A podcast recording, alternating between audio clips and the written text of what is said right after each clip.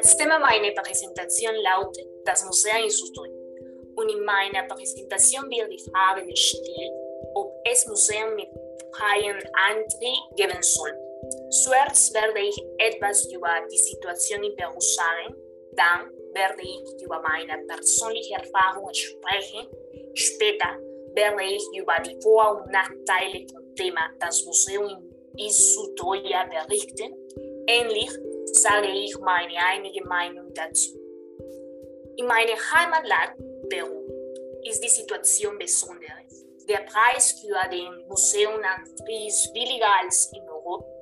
Bei unserem Preis normale Preise zwischen 5 bis 20 Solis und zwischen ähm, 1 bis 4 äh, Euro liegt, während in Europa zwischen 10 bis 30 Euro liegt. Im Norden von Peru, in Trujillo, jeden ersten Sonntag des Monats ist der Museumsantritt kostenlos. Zum Beispiel in dem Museum Chatang, Huaca del Sur. Nach meiner persönlichen Erfahrung mit dem Thema habe ich Museen in Frankreich besichtigt. Ich erinnere mich, dass ich keine Museumsantritt bezahlt habe, weil ich eine Austauschstudentin in Europa war und die gleiche Situation ist mir in Spanien passiert.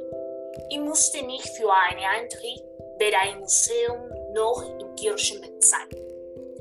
Es kann ein Vorteil für Menschen sein, dass die Preis für den Eintritt reduziert werden können. Die Rückgänge der Preis für den Eintritt Museen können die Menschen anregen.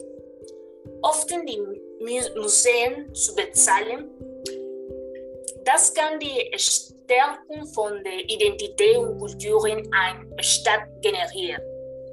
Ein Nachteil von der Rückgänge der Preise ist, dass die Instandhaltung des Museums nicht optimal ist und der Lohn von Arbeitern niedrig wird.